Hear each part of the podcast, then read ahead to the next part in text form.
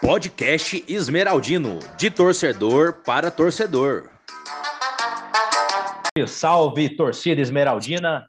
Estamos de volta mais uma vez com o podcast Esmeraldino, agora no seu episódio de número 8, trazendo todas as notícias do Verdão, tudo o que aconteceu pela quarta rodada do Campeonato Brasileiro Série B e muito mais.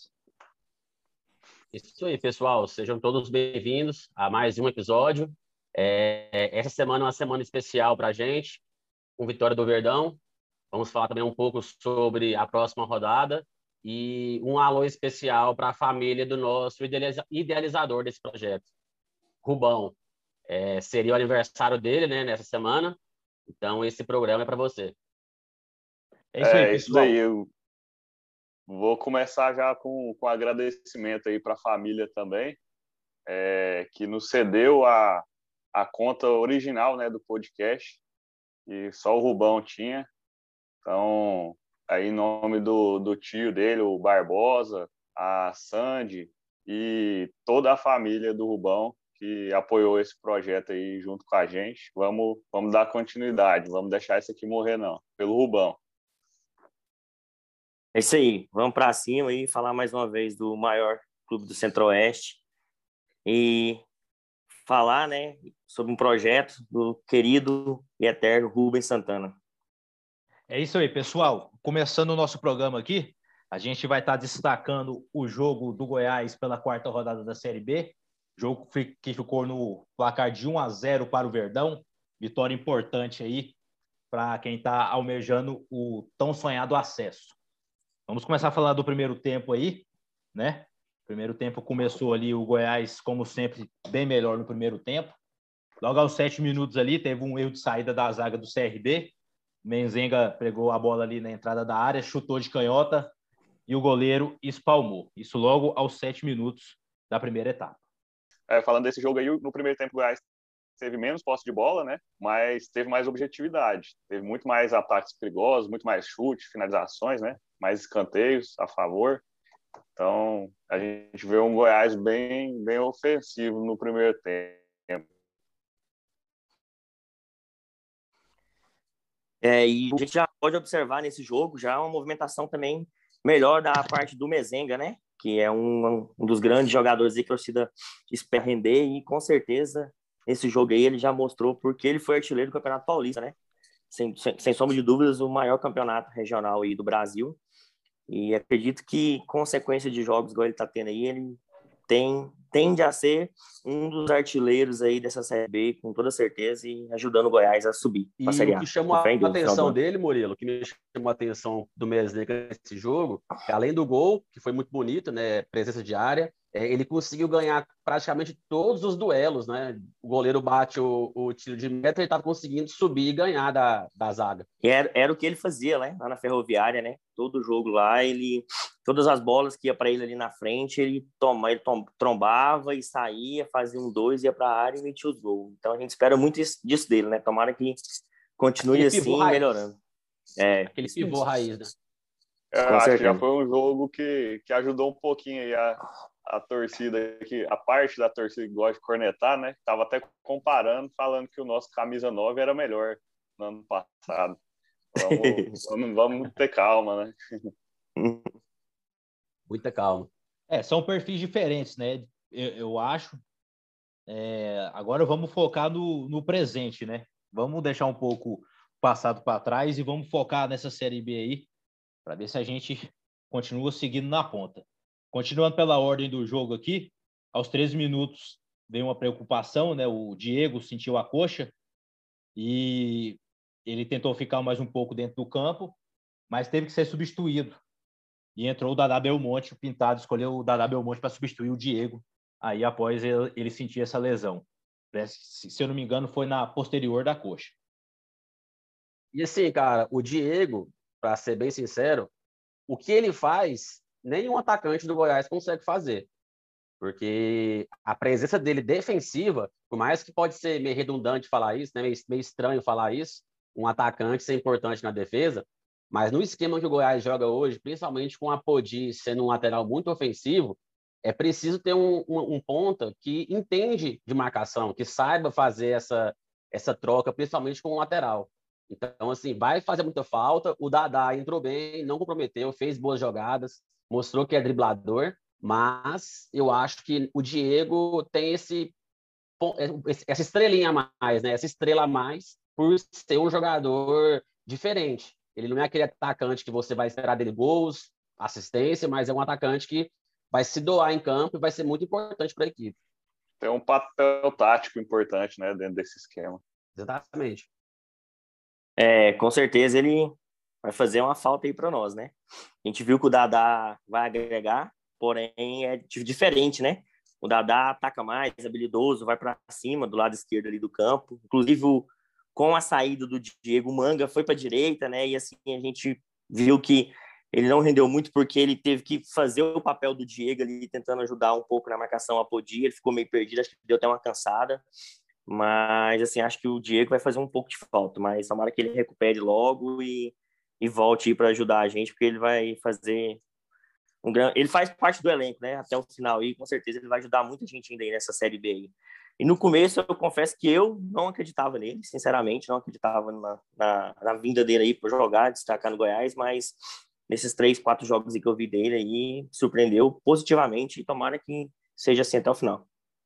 É isso aí. é, em, relação ao, em, relação ao manga que você citou, é, ele não foi bem, por quê? Porque a gente espera do manga o quê? Gols. Só que ele cumpriu bem o papel tático que o Diego fazia. Então ele conseguiu é, representar bem essa função. Então a gente tem que levar em conta essas coisas, porque às vezes o cara não fez gol, é, realmente perdeu alguns lances bestas lá na frente, mas ele estava chegando muito cansado na frente. Ele tinha que percorrer muito campo para chegar até o ataque. Mas taticamente Esgotou, né? foi perfeito, cara. É, exatamente. Sim. Acabou a saída do Diego acabou sacrificando um pouco, né, a função do, do Manga ali no ataque, mas igual vocês falaram, o, o papel tático dele foi importantíssimo. É, e não, e no primeiro tempo ele quase fez um gol, né? O Manga ali teve um lance ali que o Hugo cruzou ali, passou, o zagueiro furou, sobrou para ele, quase fez o gol. Quase. O Diego, Diogo Silva lá ainda pegou a bola ainda, mas tá bem. Tipo assim, a gente fala assim, questão do dele do Diego, né? Que a gente vê que o Diego de fato vai fazer um pouco de falta ali também, mas tem jogadores aí no plantel para poder substituir, com certeza. Isso aí. Aí logo, logo após a saída do Diego aí que sentiu a coxa, já vem logo após aí o gol, né, do Goiás. Cobrança de falta de, do Elvis ali pela esquerda. Mezenga ali, ele nem, nem tanto subiu, né? Ele resvalou ali, escorou de cabeça. A bola, a bola entrou. 1 a 0 para o Goiás, aos 21 minutos. Aquele cruzamento perfeito, né, cara? O Elvis, assim, como tinha muito tempo que o Goiás não tinha um camisa 10 que distribui o jogo, que chama o jogo para ele, então meio que torcida, dá para perceber que a torcida está encantada com o jogador, inclusive eu também.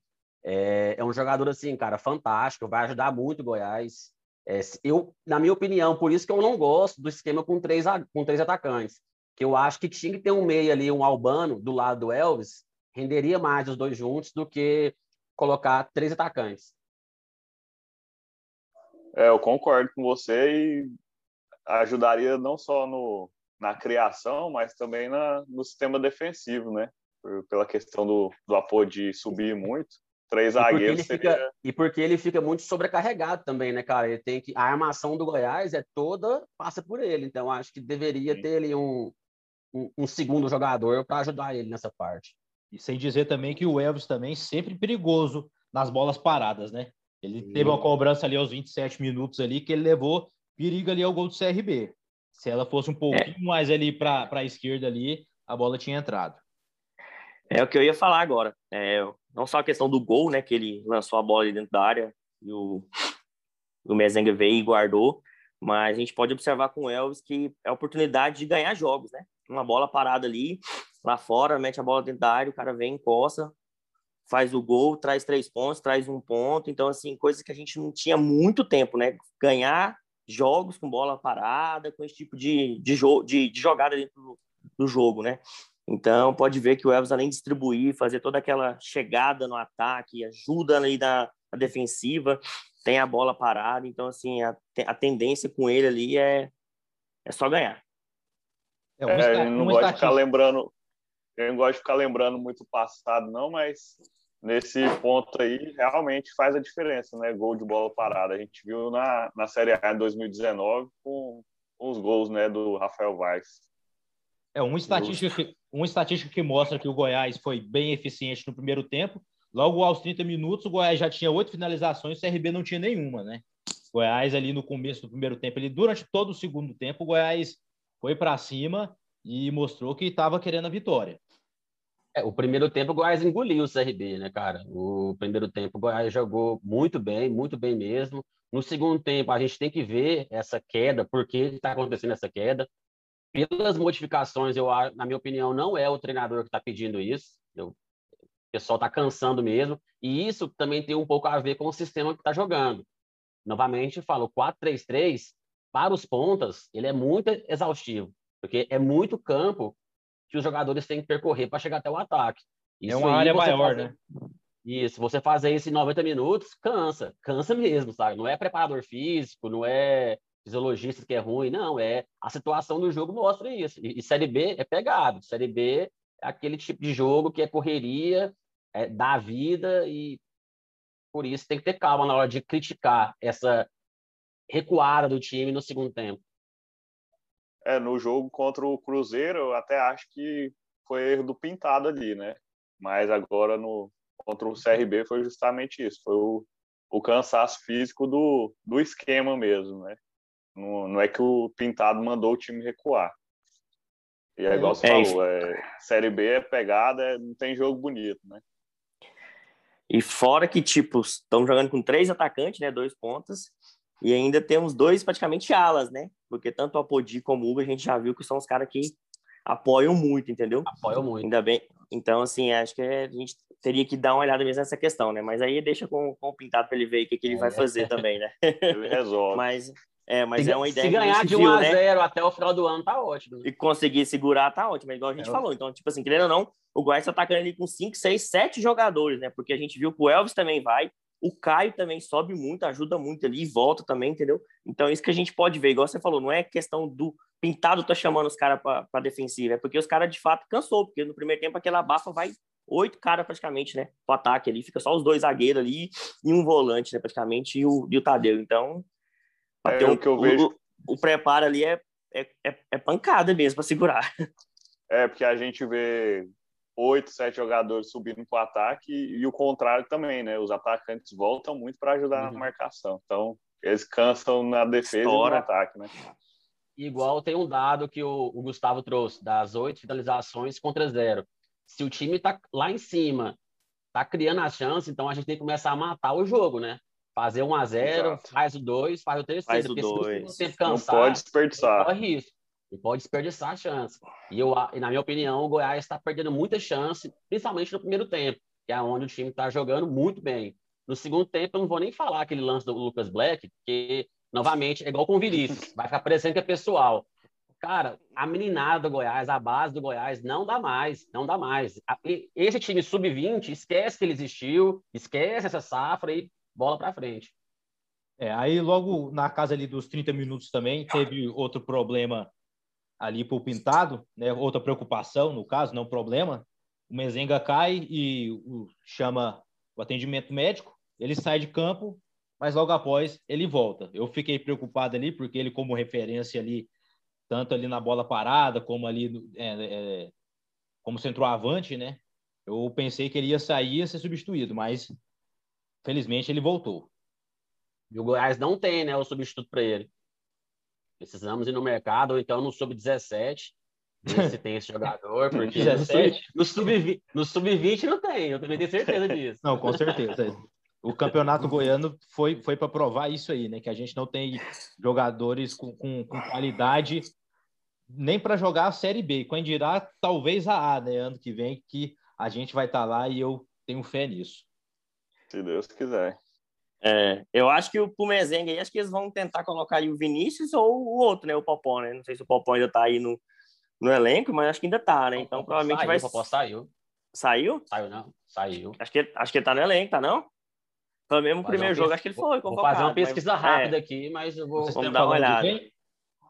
Do Popó. Vinícius Popó. Mas, Os dois Vinícius, eu acho que eles vão tentar ali as, ser o substituto do Manga ali, entendeu? Para jogar, eu, né? O Lopes eu, te, eu sei que tá, mas o, o Popó eu, eu não, não, não tenho informação assim dessas últimas semanas aí do que aconteceu realmente com ele. Dá uma olhada aí, PJ. É e falar em, em, o que aconteceu realmente com ele, o, o Albano, hein? Vai sair do, do DM, não? É, e continuando, a gente percebeu que o Aleph Manga ali tava, parece que meio, né, cabisbaixo, mal no jogo, pegava na bola, perdia, não sabia driblar, não corria, não tomava aquela decisão certa, né? Que é a atitude que a gente espera dele ali na frente. Eu acho que é muito do que a gente já adiantou, né, do Manga, que apesar dele ter errado alguns lances ali, ele apoiou taticamente e, e cansou muito fazendo essa função ali depois da saída do Diego. Aí, mais para o final, o Goiás apertou a saída de bola, com a marcação alta ali. A gente viu que o time do CRB não conduzia, passar até no meio campo ali, marcação bem alta, isso é um ponto bom, mas também que cansa muito os jogadores, né? Tem, tem esse detalhe também. E o time do, do CRB fazendo muitas faltas, que só na primeira etapa foram três cartões amarelos para o time do CRB.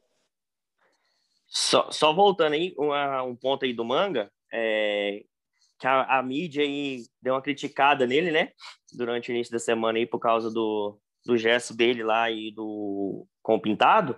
Mas nesse jogo agora a gente viu diferente, né? Não sei se todo mundo notou aí, mas quando ele saiu, foi substituto, foi lá, pegou na mão do Pintado. Então a gente viu que de fato ali teve uma conversa e já foi tudo resolvido, né? Para a mídia dar uma sossegada aí e parar de colocar fogo do parquinho onde não existe, né? Porque de fato ali tá tudo resolvido e a gente viu que segue o jogo. Exatamente.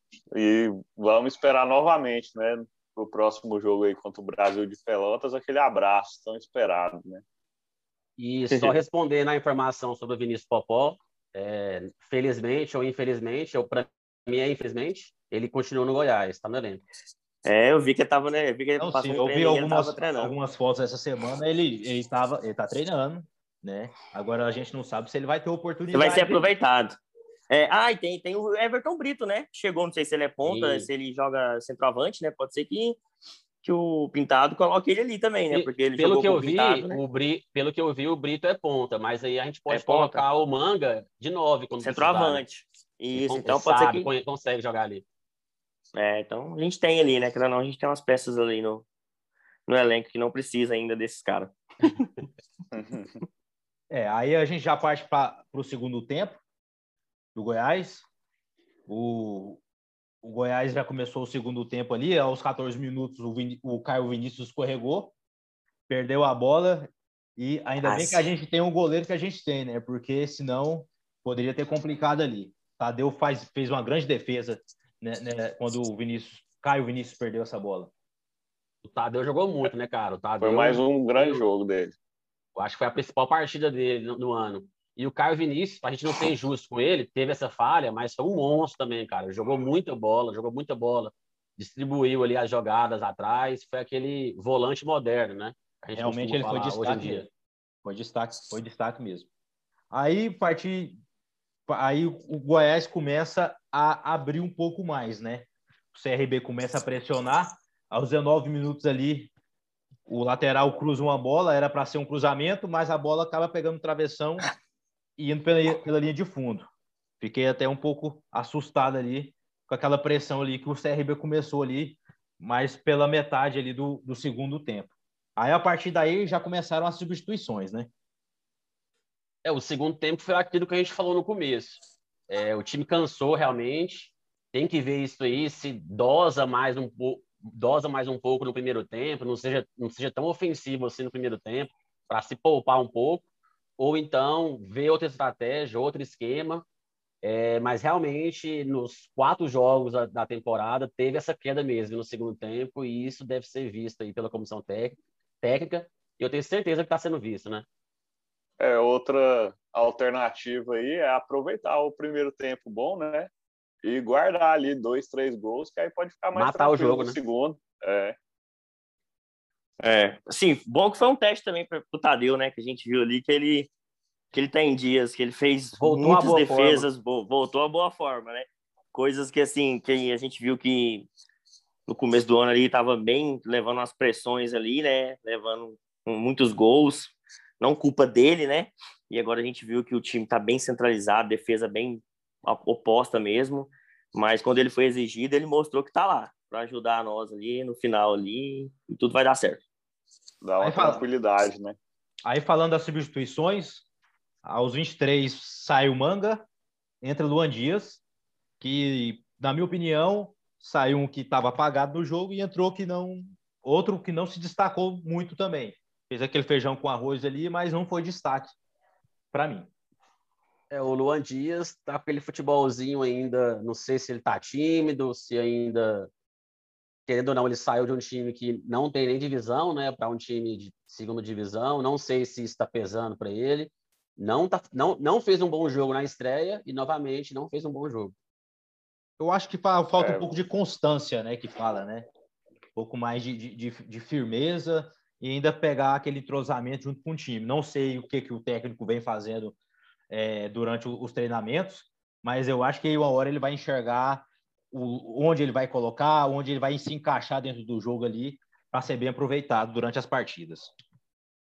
É, por enquanto ele ele não apresentou o bom futebol que, que ele vinha apresentando, né? Mas vamos aguardar, dar sequência para para ver se ele entra no eixo. Aí durante... é, ele, ele ainda tá ele ainda tá meio tímido, né? Não mostrou aquele futebol dele lá que, se não me engano, ele foi eleito craque lá da, da A2, né? Pelo Água, Água Santa lá.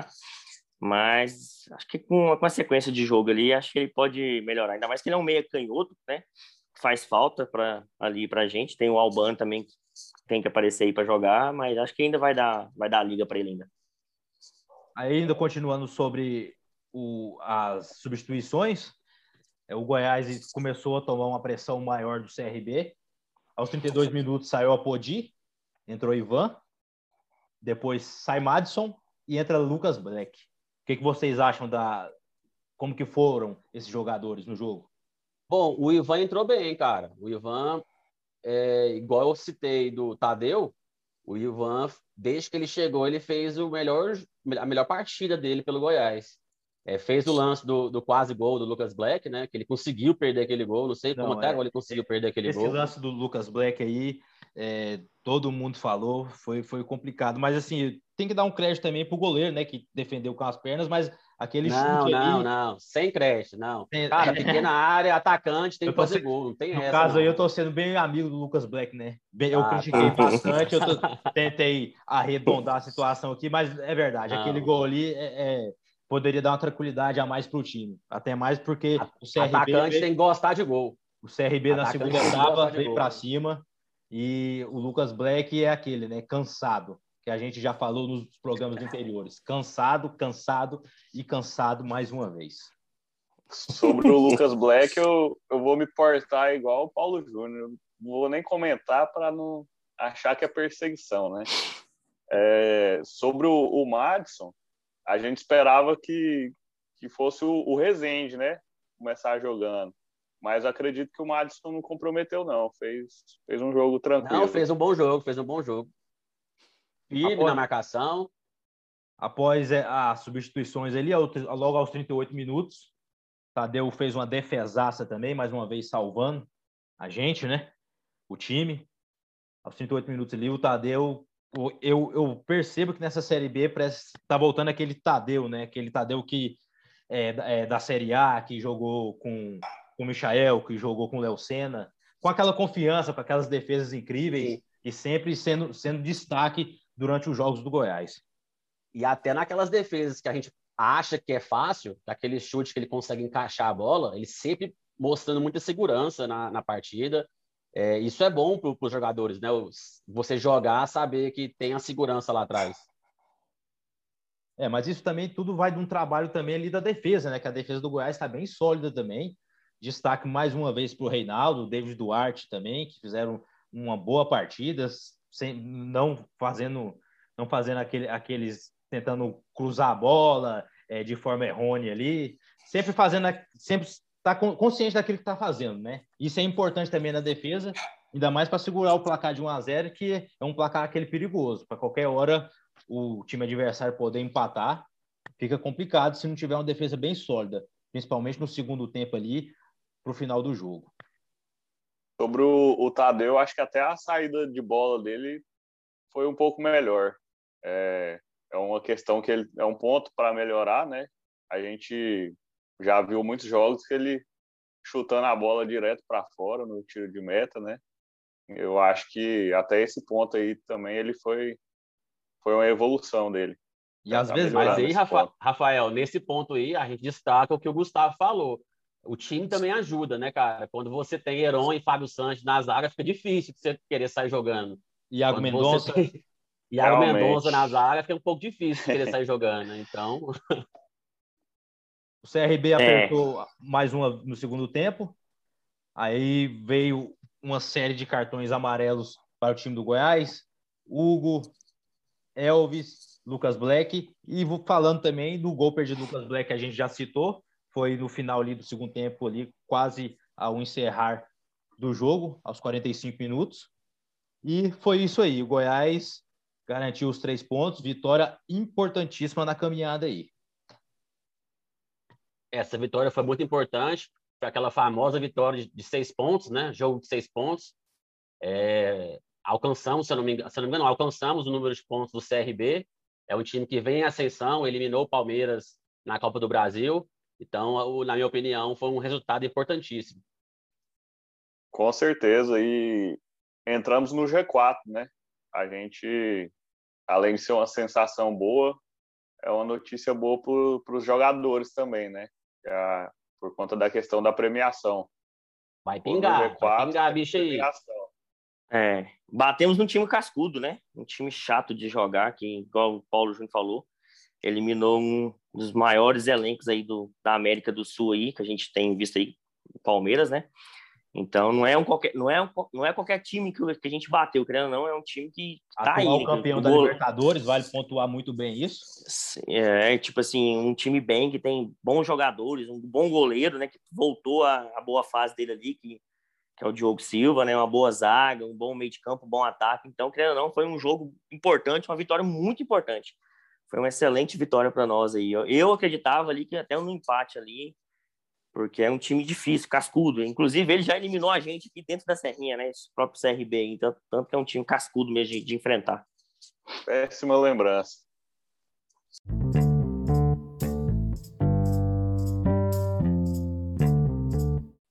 É, essa, essas foram as considerações que tínhamos para colocar sobre o, o jogo contra o CRB. O podcast Meraldino é um oferecimento de gimbet.com, a maior casa de apostas do estado de Goiás.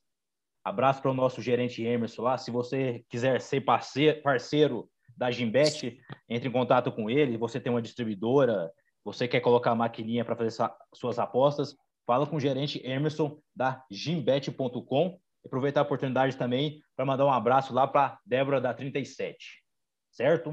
Agora a gente vai estar tá falando o nosso idealizador, né, que a gente pontuou no começo do programa, Rubão, Nessa semana iria estar completando 37 anos.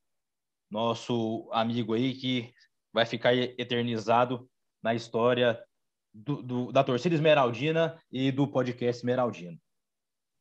É, sem palavras, né? Vai, vai fazer falta não só para nós, mas para a bancada, né?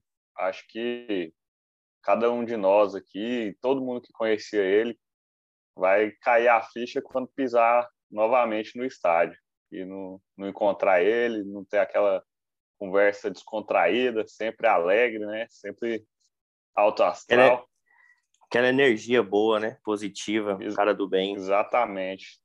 Mas vamos, vamos manter o legado dele aqui, né? No podcast e, e sempre representar, estamos sempre lembrando dele.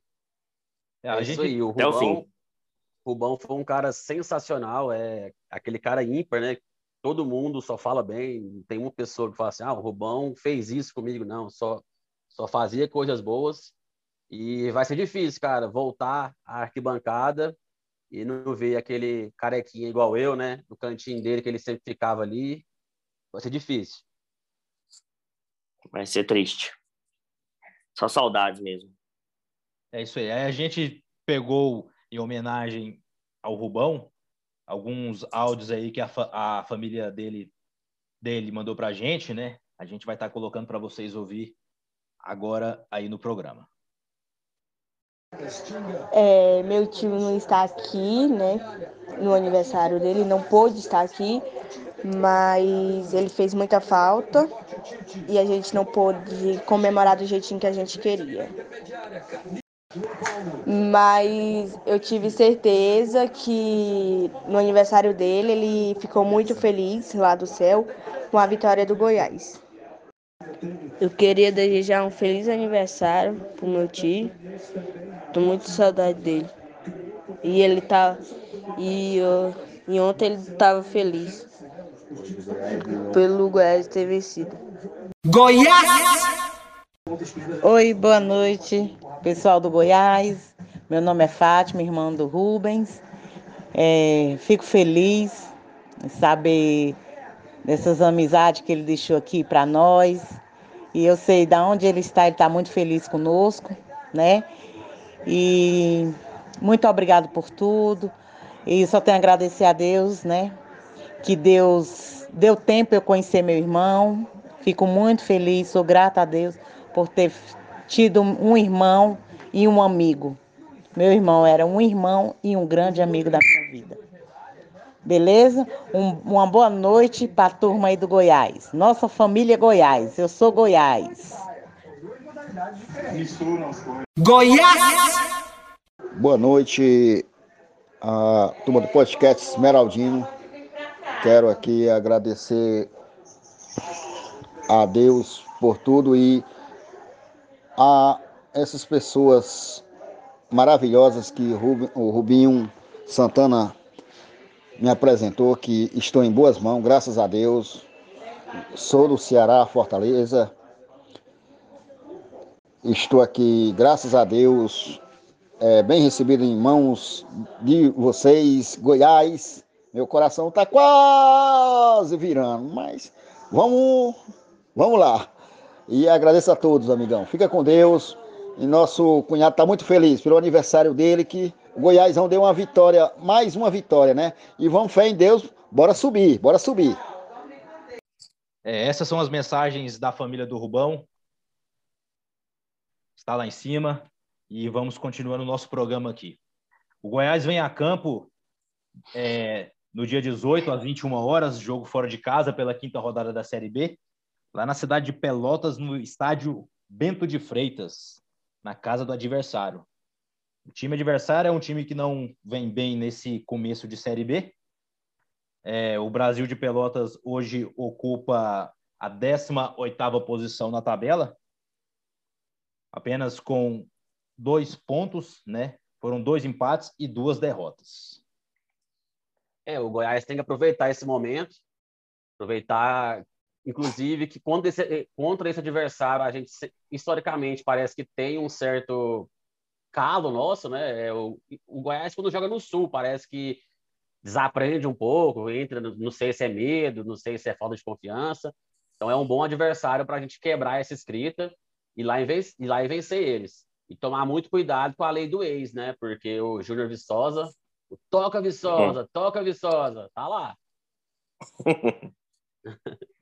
É, apesar da má fase aí do Brasil de Pelotas, o nosso retrospecto não, não é muito favorável lá. Então, acho que tem que entrar com mais foco ainda, com mais vontade, porque vai ser uma vitória importantíssima, né? Trazer esses três pontos para a gente. É, é com é, certeza. Eu, é um jogo, assim. Opa. Eu não acredito, desculpa, Murilo, é, eu não acredito que eles vão se re, tentar se reabilitarem em cima da gente, né? É, foram quatro jogos aí, duas vitórias, dois empates. Apesar que do jogo ser fora, o Goiás é um time melhor do que o Brasil de Pelotas no papel. E também falando que se o Goiás ganhar esse jogo, o Goiás chega aos 11 pontos, né? E já se consolida ali na parte de cima da tabela. É, vai é um, um incentivo a mais também, né? Isso, vai ser um jogo difícil, mas eu acredito na vitória amanhã. Se Deus quiser, vamos trazer os três pontos para Goiânia Questão e de na inform... terça, né? E, e para cima de novo. Questão de informação: o Goiás nunca ganhou do Brasil de Pelotas. No retrospecto, são quatro vitórias para o Brasil de Pelotas e dois empates. Nunca ganhou. É hora de quebrar esse... quebrar o tabu. A gente um pode falar para quebrar esse tabu. A gente pode falar que é tabuzinho, né? No caso. Não é? é Rapaz, aí. falando do Brasil de Pelotas, eu só lembro do Juninho correndo do cachorro lá dentro do campo lá. Aí, isso, isso foi, épico. foi épico. Isso aí. É isso aí. A expectativa é boa para o jogo. O Goiás ganhando isso aí é, fica bem na ponta da tabela. A gente tem time para ganhar e vamos com força total para cima do Brasil de Pelotas. É isso aí. E time que quer subir não pode ficar escolhendo muito qual jogo quer ganhar, né? Qual jogo vai ganhar. É ir disputar, cada jogo é a final mesmo, vale três pontos, igual à última rodada. É partir para cima deles e meter bucha, meter gol. É, a gente espera um primeiro tempo forte, igual aos outros jogos, mas com, com mais precisão na finalização, né? Para definir o jogo. É, vamos tentar acertar também na parte do segundo tempo, né? Vamos ver o que, que o técnico pintado vai trazer para posicionar o time aí, para não ficar tão, tão retran é, é, na retranca e trazer a vitória para a gente aí, que vai ser muito importante nessa caminhada. As últimas. Sim. Às vezes, às vezes até mudar o esquema no segundo tempo. Não é, não é proibido isso, né? Às vezes começa, começa o, o primeiro tempo com, com, uma estratégia e no segundo tempo aplica outra estratégia. Isso aí é normal. Isso mesmo. É isso aí, pessoal. A gente está finalizando mais uma vez aqui o nosso programa. Espero que vocês tenham gostado. Conto com a audiência de vocês, torcedores, torcedores esmeraldinos. E até a próxima. Até mais. Tchau. Obrigado. Fui.